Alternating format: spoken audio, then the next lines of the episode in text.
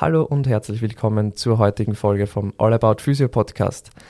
Ich habe mir auch heute wieder eine Gästin an meine Seite geholt, nämlich eine Psychologin, die Raffaela, und die wird sie jetzt gleich mal selber vorstellen und wird vielleicht auch gleich mal ähm, vorstellen, was für Thema wir heute angehen. Hallo Raffaela. Ja, hallo Lukas, vielen Dank für die Einladung. Genau, wie angekündigt, ich bin die Raffaela Plasch, ich bin äh, klinische Psychologin und Coach. Ich bin in Wien in meiner Praxis tätig und auch in einer Akutpsychiatrie als klinische Psychologin und unterrichte auch so wie der Lukas nebenbei noch an der Uni im Fachbereich Psychologie. Und ich freue mich, dass ich heute mit dem Lukas über das Thema Imposter-Syndrom sprechen darf. Genau, also ein Thema, das mir sehr am Herzen gelegen ist. Ich wollte es unbedingt einmal aufnehmen, ähm, weil es, glaube ich, sehr häufig vorkommt, äh, vor allem in der Gesundheitsbranche und in, in unserem Bereich. Ähm, kannst du vielleicht einmal ganz kurz erzählen, was ist eigentlich das Imposter-Syndrom ähm, und wie könnte man das vielleicht da im Gesundheitsbereich sehen? Mhm. Ja, also das Imposter-Syndrom, der Begriff ähm, ist jetzt, glaube ich, so ein bisschen verbreitet, auch in den sozialen Medien, wirkt relativ neu, obwohl er das eigentlich gar nicht ist. Also den hat man schon, das Phänomen schon seit 1980, quasi weiß man schon, was das ist und hat das gefunden ähm, worum sprechen, worum geht es eigentlich. Und zwar, Imposter heißt Hochstapler und äh, die Menschen, die unter diesem Syndrom leiden, sagen wir mal, äh, fühlen sich immer als Hochstapler. Das heißt, sie haben das Gefühl, dass sie eigentlich gar nichts können, dass sie in ihrem Beruf irgendwie auffliegen könnten, dass sie die nötige Kompetenz, die sie für die Berufsausübung brauchen, eigentlich gar nicht haben und somit den Leuten immer was vorgaukeln. Und Jetzt sprechen wir da nicht von einer Krankheit, sondern das hat einfach so den Namen Imposter-Syndrom. Was aber zumeist ähm, dahinter steckt, ist einfach ähm, eine extrem kritische Stimme, die im Grunde dann immer sagt, du kannst es eigentlich nicht gut genug, die anderen sind besser. Ähm, genau, das heißt, meistens ist es auch verbunden oder eigentlich immer mit einem eher niedrigen Selbstwert, beziehungsweise das große Problem ist einfach, dass so dieses ähm, Selbstbild und dieses Sollbild einfach nicht zusammenstimmt, was dann ganz oft ähm, mit totalen hohen Ansprüchen an sich selbst einhergeht, die eigentlich immer fast unerreichbar scheinen. Ja. Mhm. Gibt es da eine gewisse Altersgruppe, auf die das am ehesten zutrifft oder ist das ganz random? Ja, ich glaube, ähm, wir sehen das in vielen Altersbereichen. Ähm, man sieht auch, dass es oft mit ähm, zunehmender ähm, Seniorität und ähm, zunehmenden Verantwortungsbereich quasi steigt. Also umso mehr Druck, umso mehr auch das Gefühl, nicht ausreichen zu können. Wo man es aber gehäuft sieht, ist vor allem bei BerufseinsteigerInnen ähm, und vor allem bei AkademikerInnen, genau. Mhm. Ich glaube, da gibt es ja beide Richtungen dann auch, oder es gibt ja bei den BerufseinsteigerInnen oder halt auch, wenn du eben irgendwie einen Abschluss hast, dann einen sehr hochrangigen, dann gibt es ja wahrscheinlich die, die halt sich so fühlen, als könnten sie noch gar nichts. Und dann gibt es halt auch das Gegenteil, die sich halt dann so fühlen, als könnten sie jetzt die Welt erobern. Ähm, gibt es da einen Begriff dafür, wie man das ähm, irgendwie bezeichnen kann? Oder mm, ich glaube, da muss man so ein bisschen unterscheiden. Ähm, also einerseits geht es oft mit tatsächlich hohem Selbstbewusstsein einfach einher oder gesunden Selbstbewusstsein, dass die Menschen einfach wissen, okay, ich habe eine gute Ausbildung, ich kann was und zu dem kann ich auch stehen. Ich denke, dass das auch viel mit dem zusammenhängt, was man so in der Uni vermittelt bekommt. Also ich denke so ein bisschen an die ähm, Studierenden der Wirtschaftswissenschaften, ähm, die da, glaube ich, oft sehr selbstbewusst aus dem Studio ra Studium rausgehen. Ähm, und gleichzeitig ist dann manchmal auch glaube ich, eine Überkompensation. Das heißt, wenn ich eigentlich doch recht unsicher bin, was auf mich zukommt und was ich kann, dass einfach manche in dieses Imposter-Syndrom gehen, wo sie das Gefühl haben, ich kann nichts und die anderen gehen eher in eine Überkompensation und versuchen dann, das eben zu kompensieren, indem sie besonders selbstbewusst auftreten. Mhm. Ja, klingt komplett plausibel. Ähm, ich habe das bei mir selbst zum Beispiel auch bemerkt, äh, wie ich fertig geworden bin mit, mit dem Studium. Dann war ich mal so, cool, jetzt bin ich Physiotherapeut, jetzt kann ich alles und ich bin richtig gut. Und nach ein, zwei Monaten in der Arbeit habe ich mir dann gedacht, okay, vergiss es, du kannst nichts. Also es ist wirklich so nichts. Ähm, und ich glaube, da halt wieder rauszukommen aus dem Ganzen, so eben durch Fortbildungen, durch vielleicht auch die Hilfe von Kollegen, Kolleginnen, das kann schon eine Weile dauern. Ähm, also ich habe dann das dann richtig auch gespürt bei mir selber, dass ich jetzt so, okay, eigentlich weiß ich den halben Tag nicht, was ich mache. Ähm, teilweise ist es natürlich immer nur so. Je mehr Fortbildungen ich mache, jetzt gerade im Masterstudium, desto weniger fühle ich mich wohl eigentlich und denke mir so, puh, ähm, da ist noch sehr viel dahinter, sehr viel, was man noch lernen kann. Ähm, also es tritt da nach einer gewissen Berufserfahrung, glaube ich, immer noch auf. Ähm, was wären denn vielleicht so auslösende Faktoren für das Ganze? Also wie, wie kann man das Ganze ähm, sehen, erkennen und vielleicht auch bei sich selbst zu merken, okay, eigentlich könnte es sein, dass ich irgendwie in die Richtung ähm, abdrifte gerade? Ja, also schön, dass du das auch sagst, dass du es von dir kennst. Ähm, ich kann auch sagen, dass ich es von mir kenne. ähm, ich denke, das hängt einfach auch damit zusammen, realistischerweise komme ich immer mit Leuten in Kontakt, ähm, die mehr können als ich, aber auch die nicht so viel können wie ich. Also das ist ganz natürlich. Ich glaube, gerade wenn man als Berufseinsteigerin anfängt, sich auch mit Leuten zu vergleichen, die mehr Erfahrung haben. Genau, was halt das, die Gefahr ist, dass mir dann immer hin und her reißt zwischen irgendwie Arroganz und totales Selbstzweifel und das, dadurch entsteht ein unangenehmes Gefühl. Genau, und zum Thema ähm, so ein bisschen auslösende Faktoren. Ähm, so ein niedriger Selbstwert oder kritische Stimme im Allgemeinen wurzelt sehr oft schon in der Kindheit. Also wenn meine, äh, wenn die Zuwendung der Eltern zum Beispiel immer an irgendwelche Bedingungen von Leistung geknüpft sind, also wenn ich nur Lob erfahre, wenn ich nur Zuwendung erfahre, wenn ich gute Noten heimbringe, ähm, dann möchte ich ja Zuwendung haben und werde dafür scha würde schauen, dass ich das bekomme und ähm, dementsprechend dann ja versuchen immer mehr zu leisten. Und ähm, die Gefahr, was dann auch in dieses Imposter-Syndrom ähm, quasi switchen kann, ist, dass es ein Fass ohne Boden ist.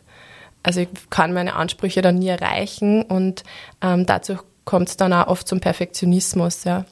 Und das können so ein bisschen Risikofaktoren sein. Es, man weiß auch, dass oder schätzt, dass mit der Persönlichkeit zusammenhängt.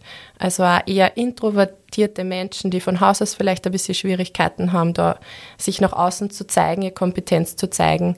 Ähm, für die ist das noch schwieriger und die sind noch gefährdeter.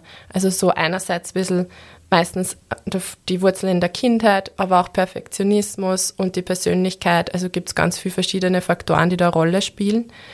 Und was, glaube ich, auch in unserem Zusammenhang ganz interessant ist, dass ich das schon auch vermehrt in Gesundheitsberufen beobachte.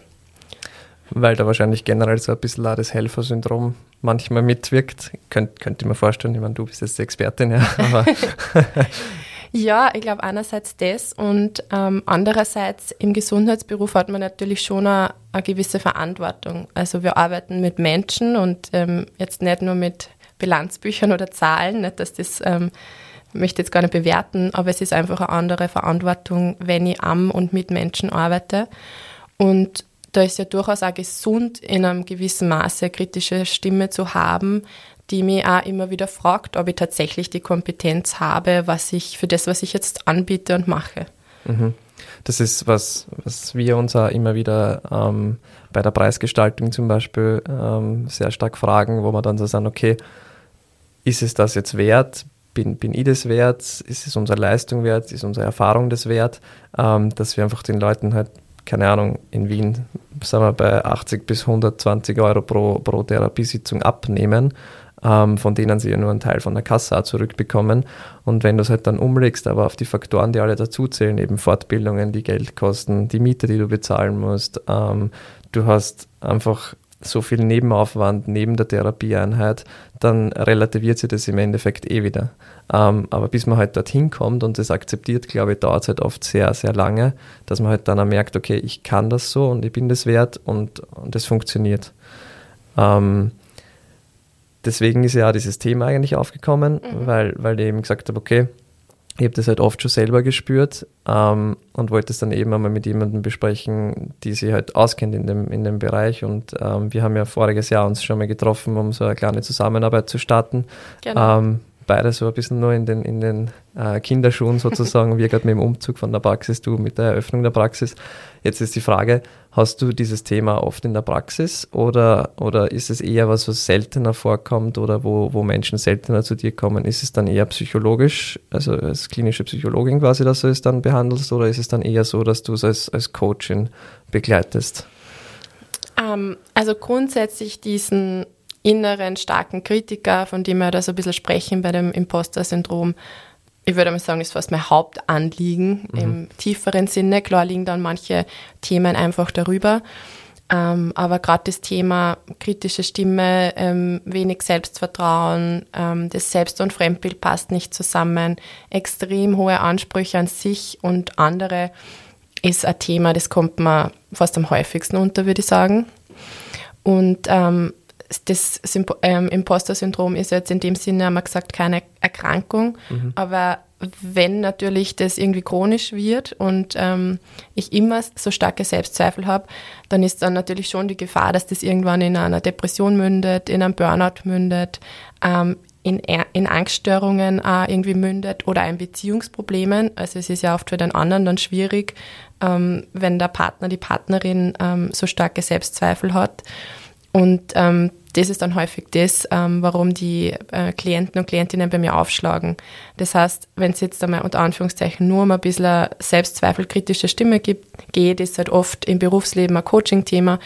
Wenn es aber so weit geht, dass man dann sagt, okay, das mündet eigentlich schon wirklich in psychischen Erkrankungen oder Symptomen, dann wird es dann durchaus auch zum klinischen Thema. Genau. Mhm. Okay, danke mir da für den Einblick in deine Arbeit. Sehr gern. Ähm, das heißt, so viel wie im Prinzip ist es ja dann so, dass wir diese kritische Stimme immer im Hinterkopf haben und halt auch sehr viel dann, dann hinterfragen. Ähm, wie würdest du jetzt da vielleicht als ersten Tipp damit umgehen? Ähm, was würdest du jetzt zu unseren Hörern und Hörerinnen mitgeben, wenn sie jetzt eben, wir gehen jetzt einmal davon aus, dass uns hauptsächlich Physios zuhören oder Studierende vielleicht eben ja. auch sehr viele. Ähm, was würdest du denen einmal so als ersten Tipp mitgeben? Wie kann ich, wie kann ich abschätzen, was ich wert bin? Wie kann ich mich damit vielleicht da ähm, selber mehr auseinandersetzen, so dass ich das Gefühl habe, okay, das kann ich und das kann ich nicht, dass ich einfach da die Einschätzung besser finden kann? Ja, ich glaube, das ist fast die wichtigste Frage, wenn wir über das Thema sprechen.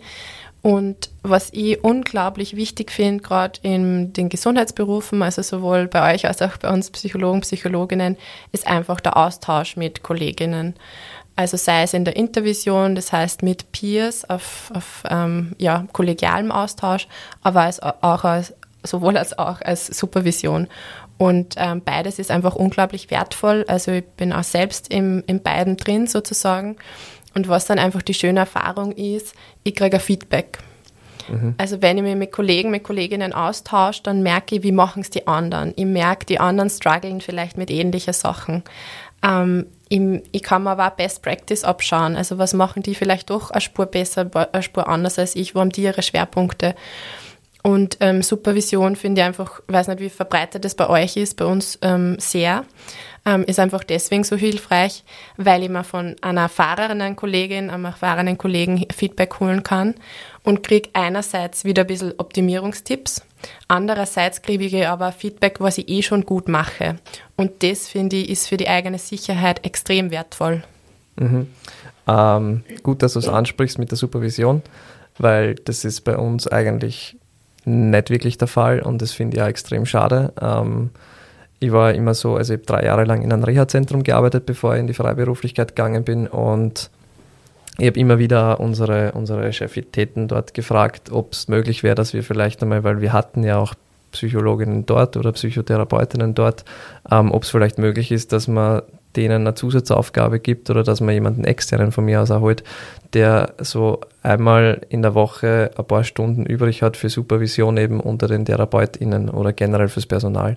Ähm, das war leider finanziell nicht drin an, zu dem Zeitpunkt. Ähm, und ich glaube, es ist auch die Sinnhaftigkeit nicht so ganz gesehen worden. Mm, das ist was, dann schade natürlich. Genau, ja. das habe ich auch extrem schade gefunden, weil man eben dachte, okay, Gott, ähm, ich als junger Physio, der eben versucht, sie irgendwie durchzusetzen und versucht eben da seine, seine eigenen Schritte zu machen, ähm, habe mich manchmal nicht so ganz gut irgendwie unterstützt gefühlt und da nicht so ganz verstanden in manchen Dingen, was eher natürlich an mir gelegen ist, weil meine KollegInnen sehr bemüht waren, dass man, dass man sich wohlfühlt und dass das auch passt.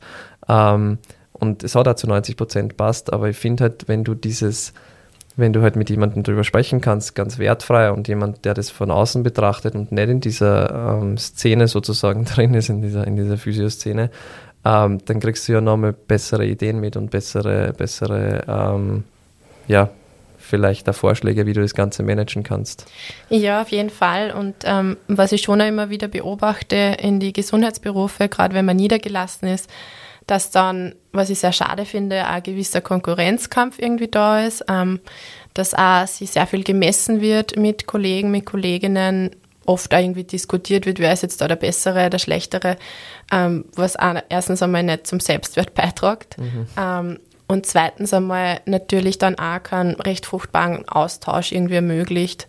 Und gerade deswegen finde ich es gerade in freier Praxis, wo man doch sehr viel auf sich alleine gestellt ist, wenn man nicht so wie wir beide in einer Gemeinschaftspraxis ist, dass man sich wirklich Kollegen, Kolleginnen sucht, denen man vertraut, von denen man fachlich auch überzeugt ist oder ähm, die man fachlich schätzt und da wirklich in einen wertschätzenden Austausch einfach geht und wirklich sie gegenseitig Feedback gibt, offen und ehrlich.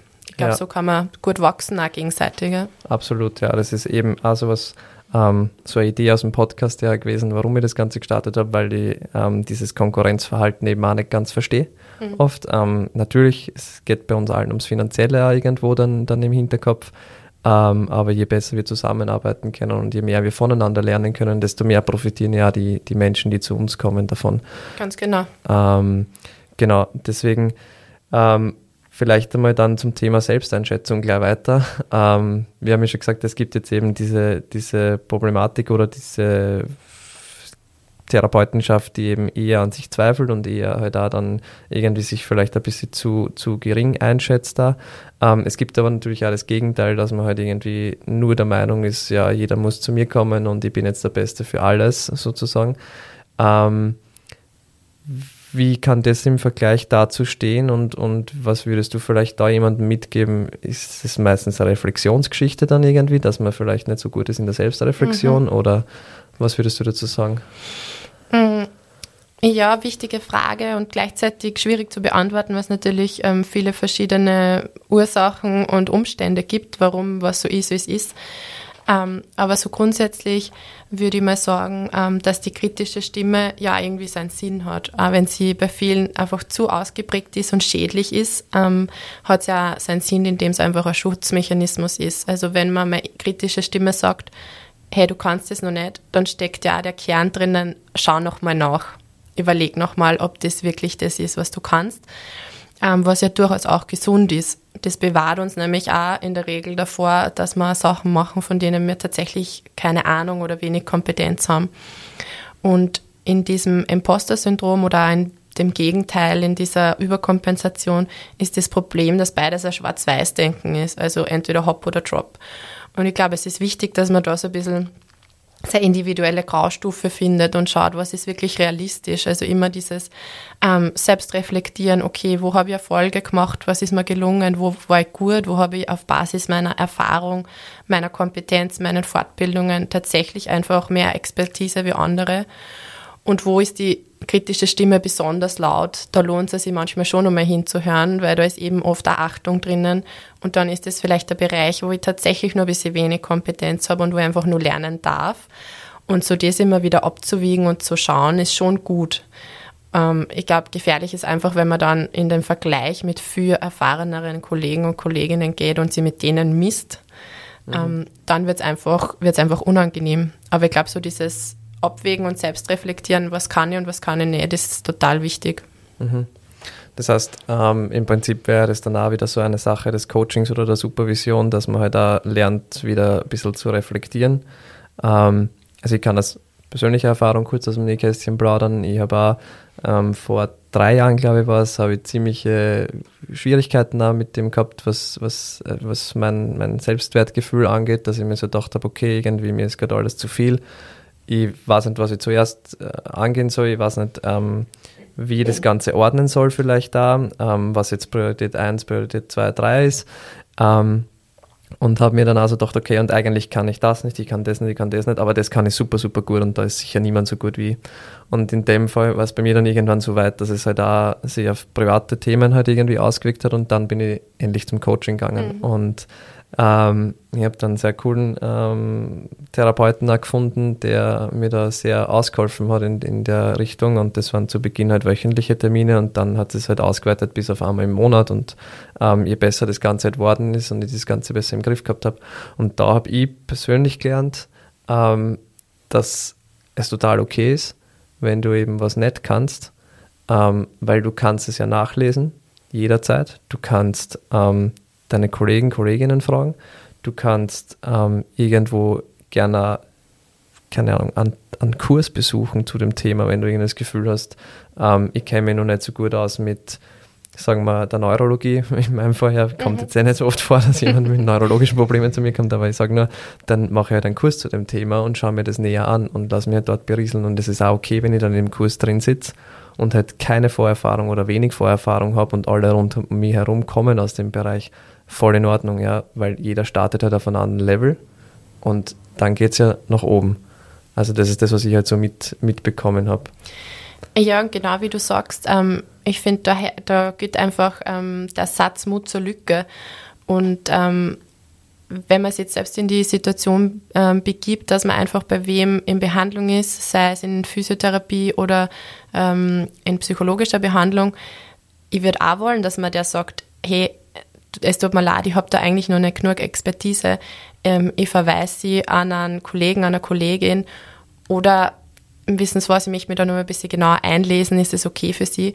Also das ist ja authentisch und ich kann nur für mich sprechen, wie mir es wäre ähm, viel lieber, der ehrlich zugibt, dass er da Lücken hat oder was einfach noch nicht weiß, als der gaukelt mal was vor und ihm, also die Menschen merken ja dann auch, dass wir da unsicher sind. Und ähm, die Schwierigkeit bei diesem Imposter-Syndrom ist dann einfach auch, dass das oft zur selbsterfüllenden Prophezeiung wird. Weil ähm, durch das, dass ich das Gefühl habe, ich muss vielleicht mehr können, äh, mache ich vielleicht auch Sachen, in denen ich mir nicht sicher bin diese Unsicherheit. Ähm, damit wird aber ähm, der Klient, die Klientin merken und wird man vielleicht auch dementsprechendes verbales oder nonverbales Feedback ähm, geben, was natürlich dann in diesem Teufelskreis meine Selbstzweifel wieder stärkt. Das heißt, ich tue mir ja auch keinen Gefallen für meinen Selbstwert, für mein ehrliches Selbstbewusstsein sozusagen, wenn ich Sachen mache, von denen ich einfach nicht überzeugt bin. Ja, ja ähm, ich glaube, dass das halt da sicher mehrere Ansätze wieder verlangt dann, so wie du, also ich bin da voll bei dir. Ähm, ich habe mir angewöhnt, einfach ehrlich zu sein, wenn ich was nicht weiß, dass ich einfach dem Patienten, der Patientin direkt sage, du, ich habe gerade keine Ahnung oder es könnte das, das, das sein, aber es ist einfach nicht klar. Und dann muss ich halt eben entscheiden, dann sage ich meistens, okay, wir können es probieren, wenn du magst, zwei, drei Einheiten lang, wenn wir einfach nicht weiterkommen miteinander, dann schicke ich die zu jemandem anderen. Wobei ich ja sagen muss, mir fällt es halt leichter, jemanden zu dem anderen zu schicken, weil wir halt einfach eine große Gemeinschaftspraxis haben. Das heißt, wir decken sehr viele Bereiche, sehr viele spezielle Bereiche, was die Gelenke, was die Sportarten betrifft, einfach ab. Und dann weiß ich halt sofort, zu wem kommst du jetzt eigentlich weiter und macht es Sinn oder macht es keinen Sinn. Ähm, ich glaube, dass es schwieriger ist für Menschen, die einfach alleine in der Praxis sind. Ja, auf jeden Fall. Also da ist natürlich dann auch wieder die Schwierigkeit, nicht in das ähm, Konkurrenzdenken oder in diesen Vergleich mit anderen zu verfallen. Und ähm, ich glaube, man darf sich auf der anderen Seite, wenn wir jetzt wieder nicht in dem Schwarz-Weiß-Denken sind, auch manchmal ein bisschen challengen ähm, und sagen, okay, da habe ich mir schon da was durchgelesen, ähm, da habe ich ein bisschen Erfahrung damit gemacht und das auch dann den Klienten, Klientinnen transparent zu machen und zu sagen, hey, so wie du gesagt hast, haben sie Lust, dass wir das mal probieren. Ich bin nur kein Profi, aber wenn sie sich trauen, würde ich mir auch trauen, sozusagen. Ja, natürlich mhm. immer mit der, ähm, mit der Verantwortung im Hintergrund. Und gleichzeitig eben dann trotzdem zu sagen, ähm, ich kann es nicht, wenn es so ist. Und dann, aber natürlich ist es leichter, wenn ich Gemeinschaftspraxis habe.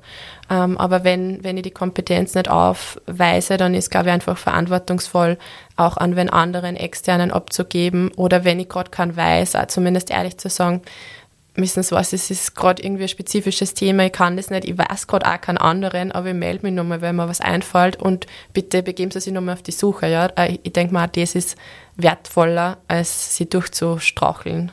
Es leidet ja dann auch irgendwie die Authentizität, schwieriges Wort, ähm, darunter, äh, genau. finde ich, weil, weil man halt dann, also wie du sagst, das Gegenüber merkt ja dann auch irgendwie, du bist ja gerade unsicher oder bist halt nicht, nicht so dabei. Ähm, deswegen eben bin ich da voller Freund von Ehrlichkeit und die meisten Leute, wenn die ansonstigen grundlegenden Dinge passen, also wir wissen ja, 50 Prozent der Therapiezwecke ist Sympathie oder ist halt das Auftreten, das, das wie komme ich miteinander zurecht. Ähm, wenn das einmal passt, dann sind die Leute schon mal grundlegend eher dafür offen, dass sie sagen, ja, probieren wir es halt und wenn es halt nach zwei, drei Einheiten nicht passt und die Person ist trotzdem noch von dir überzeugt, aber du weißt genau, es macht keinen Sinn, ähm, dann muss ich halt trotzdem so weit sein und sagen, hey, stopp, ich gebe dir an den anderen weiter, weil das macht einfach viel mehr, viel mehr Sinn für deine Problematik. Genau, da, da sind wir jetzt fast schon ein bisschen bei dem Thema, so ein bisschen Shared Decision Making ähm, in Therapieprozessen. Und ich glaube, da darf man sich ja immer wieder bewusst machen, dass wir unseren Klienten und Klientinnen mehr Offenheit ähm, zumuten können, als wir manchmal glauben. Also für mich ist ähm, Coaching und ähm, psychologische Therapie einfach ein Prozess auf Augenhöhe und ähm, da darf man die Klienten und Klientinnen auch mit einbinden. Und da, um wieder den Bogen zum Imposter-Syndrom zu spannen, ähm, das gibt mir dann auch mehr Selbstsicherheit, weil ich die Verantwortung ja auch mit dem, der zu mir kommt, teile. Und das ist meiner Ansicht nach total okay in einem bestimmten Rahmen. Ja. Mhm, absolut, ja, genau. Ähm, jetzt, um wieder zum Imposter-Syndrom, wie du sagst, ein bisschen zurückzukommen, jetzt ein bisschen abgeschafft vielleicht. ähm, was würdest du sagen, ähm, wenn ich jetzt das Gefühl habe, ähm, dass, dass das auf mich zutrifft eben, ähm, was würdest du sagen, wie lange würde das circa dauern, wenn ich das jetzt aktiv angehe, dass ich einfach diese Selbsteinschätzung von mir besser wahrnehmen kann? Ähm, Gibt es da irgendeinen Zeitrahmen, dass ich sage, okay, wenn ich jetzt da zum Coaching gehe, zwei, dreimal ähm, und das passt für mich und das, das, ich kann das anwenden, dass es dann vorbei ist und es kommt nie wieder, weil also in der Physiotherapie, um, um vielleicht da das jetzt parallel ein bisschen zu legen, ist es ja manchmal so, okay, die zwickt irgendwo, rein körperlich eben. Mhm. Ähm, du gehst zum Therapeuten, zur Therapeutin, du machst zwei, drei Termine, es war nur irgendwas Kleines, es ist wieder gut, du machst deine Übungen vielleicht weiter für zwei Monate, danach vergisst du drauf, ähm, dann kommt es irgendwann vielleicht wieder, aber nicht unbedingt. Wie ist das jetzt bei so einem, bei so einem Thema eben von, von Selbstwert oder eben mhm. bei diesem Imposter-Syndrom? Ja, das ist so ungefähr die beliebteste Frage bei uns, wenn wer kommt und fragt, wie lange dauert das? Ja, kenne ich. genau, ich glaube, das Problem teilen wir. Ähm, es ist tatsächlich sehr individuell, natürlich wieder eine schwammige Aussage, ja, ähm, aber es ist so. Ähm, ich glaube, man kann vielleicht so ein bisschen unterscheiden, ist das ein ganz situationsspezifisches Thema? Ähm, sprich, wenn ich jetzt eine Praxis eröffne als Gesundheitsberuflerin, ähm, dann ist es einfach mal herausfordernd und dann werde ich eine kritische Stimme haben, die da ganz genau schaut, was ich tue und die vielleicht zu überkritisch ist. Und wenn ich aber grundsätzlich einen gesunden Selbstwert habe, dann wird die erste Phase mich ins Straucheln bringen. Ich werde aber Erfahrungen sammeln, ich werde mich selbst reflektieren, ich werde mich mit Kollegen und Kolleginnen austauschen und werde durch die Phase so gut durchtauchen sozusagen. Sprich, es ist normal, ähm, dass ich in so einer Situation vielleicht immer wieder an, mich zweifle, an mir zweifle. Ähm, das Thema Selbstwert ist aber durchaus sehr komplex, weil es eher die Häufigkeit ist, dass das sehr tief wurzelt, eben wie wir schon gesagt haben, oft ähm, in der Kindheit wurzelt und dass das oft Menschen sind, die von Haus aus in vielen Belangen extrem an sich zweifeln, an ihre Kompetenzen, an ihre Fähigkeiten, an ihre Stärken. Und ich würde sagen, das Thema Selbstwert ist eines der komplexesten und der längsten. Damit wir jetzt keinen den Mut nehmen, ist auf jeden Fall wert, das anzugehen. Ähm, aber das ist schon was, was dann einfach einen Prozess braucht, wenn man sagt, okay, das ist was, was doch sehr tief in mir steckt. Ja, ja also ich, vielleicht da wieder, um, um kurz von mir zu sprechen, danach. Ähm, ich habe zwei Jahre lang dann eben auch diese Therapie gemacht und habe an dem gearbeitet und habe einfach gemerkt, es wird besser. Und dann irgendwie halt, so wie immer, war Zeit die Ausrede, warum ich dann nicht mehr hingegangen bin und bin jetzt ein Jahr, so, ich glaube ein Jahr circa Therapie los in dem Bereich und merke aber schon, dass jetzt wieder so ein bisschen diese Themen im Kopf dann aufkommen. Also eben je mehr passiert mit, mit ähm, Arbeit, äh, Studium etc., was halt alles zusammenkommt, desto mehr kriegt man halt auch, glaube ich, wieder so dieses Thema. Also je mehr man sich auflädt, mhm. weil man es irgendwie vielleicht da kompensieren möchte, weiß nicht, also du gehst schon zum Mikro, das heißt, du magst schon was dazu sagen. Ähm, vielleicht ist das also ein Ding, ich lade mir immer mehr, mehr, mehr auf, um mir selbst zu beweisen, ich kann es eh und ich bin nicht so gering. Mhm. Ähm, dann wäre es vielleicht doch gescheiter, manchmal zum Coaching zu gehen oder sich mit sich selbst zu beschäftigen oder und nicht auszuweichen. Ja, ich glaube, ähm, wenn das Selbstwert der Thema ist, was wirklich sehr tief sitzt, dann ist es was, wo ich fast der Überzeugung bin, das bleibt eine Wunde. Und ich muss halt irgendwie versuchen zu lernen, in Therapie, in Coaching, diese Wunde immer wieder selbst zu versorgen. Das heißt, ich werde in meinem Leben immer wieder in Situationen kommen, die in diese Wunde greifen, weil einfach eine schwierige Situation ist. Und wenn ich ein Selbstwertthema habe, wird die Situation dann ähm, in mir vielleicht mehr auslösen für wen, der da mehr Selbstbewusstsein hat. Das heißt, ich werde immer in einer gewissen Weise, glaube ich, vulnerabel bleiben. Und das Ziel ist nicht, glaube ich, diese Wunde loszuwerden, sondern ähm, selbst zu reflektieren lernen und zu verstehen lernen, wie kann ich es versorgen, wenn wer da richtig drinnen rum, ähm, herumwühlt, um so bei dieser Wundenmetapher zu bleiben. Mhm. Also eigentlich dann wieder fast ähnlich wie bei uns, nur halt auf einer genau. seelischeren Ebene genau. und bei uns ist es halt mehr so im, im körperlichen Bereich. Genau. Ähm, Gibt es irgendwas, was wir noch nicht abgesprochen haben, was du dir nur zusammengeschrieben hast, was du nur irgendwie im Kopf hast, was du unbedingt noch loswerden möchtest zu dem Thema? Ähm, irgendwelche Tipps, Tricks, was dir jetzt nur einfällt? Ich meine, wir haben jetzt eh schon sehr viel abgekommen. Ähm, ja, ich glaube, was einfach abschließend äh, finde ich immer ganz wichtig ist, ähm, dass man das Thema nicht unterschätzt irgendwie, weil es einfach dann zu schwerwiegenderen Problemen führen kann. Und das Wichtigste, was ich einfach dazu mitgeben möchte, ist, ähm, wenn man unter diesem Imposter-Syndrom leidet, dann ähm, externalisiert man oft Erfolge, das heißt, es führt man auf Glück zurück und wenn, wenn was schief geht, internalisiert man es, das heißt, es ist meine Schuld. Und ich glaube, so, um dieses ein stabileres Selbstwert, ähm, stabiles Selbstbild aufzubauen, ist ganz wichtig, dass man sich die Erfolge wirklich immer wieder bewusst macht aufschreiben, was ist mir schon gelungen, wo stehe ich heute schon weit mehr als vor einem Jahr, ähm, was habe ich für nettes Klienten, Klientinnen-Feedback bekommen, sie Feedback von Kollegen, Kolleginnen einzuholen, also sie das wirklich immer wieder ganz bewusst herzuholen und sie auszutauschen. Ich glaube, das ist meiner Meinung nach das Beste, was man machen kann. Ja, und halt auch ehrlich zu sein. Also Ganz genau. Gegenüber anderen und gegenüber mir selbst, glaube ich. Authentisch zu bleiben. Genau. Ja, genau. Du hast vorher gerade nur gesagt, habe es natürlich wieder vergessen. ähm, du hast vorher eben gesagt, dass man, dass man sich das Feedback dann auch einholt, ähm, ist halt auch ganz wichtig und halt auch ähm, die Erfolge einfach selber sieht. Ähm, es gibt ja Tage, wo du keine Ahnung, ich habe zum Beispiel Tage mit sieben Stunden, das ist so das Maximum, was ich mache, weil ich einfach dann merke, dann bin ich, bin ich einfach erledigt und dann bekommt der Achte mhm. nicht mehr das, was der Erste bekommt, so von mir. Ähm, und dann gibt es halt vielleicht die ersten beiden Patienten, Patientinnen kommen und die kommen rein und sagen, boah, es ist so super, es ist alles perfekt und, und äh, mir geht's gut, ich habe keine Schmerzen mehr. Dann kommt der dritte, der ist vielleicht schon zum vierten, fünften Termin bei dir, es ist besser geworden bis dato, auf einmal kommt er rein und sagt, mir geht so schlecht, ich habe wieder Schmerzen, es ist schlimmer als vorher. Und, und ich merke dann halt bei mir zum Beispiel auch eben, dass ich dann immer so reinfalle, obwohl es zwar zu eins steht sozusagen, ja, also äh, das Positive ja. überwiegt eigentlich und trotzdem bin ich dann so, ich mache mir so viel Gedanken und ah, wie viel habe ich jetzt eigentlich schon wieder falsch gemacht, ähm, liegt es an mir, bin ich so mies in dem Ge Bereich oder wie ist es, sondern dann einfach vielleicht damit zu, zu hinterfragen oder nochmal zu reflektieren am Abend, wenn man dann zu Hause sitzt und sagt, okay, eigentlich war das jetzt einer von sechs und das ist eine ganz gute Rate sozusagen.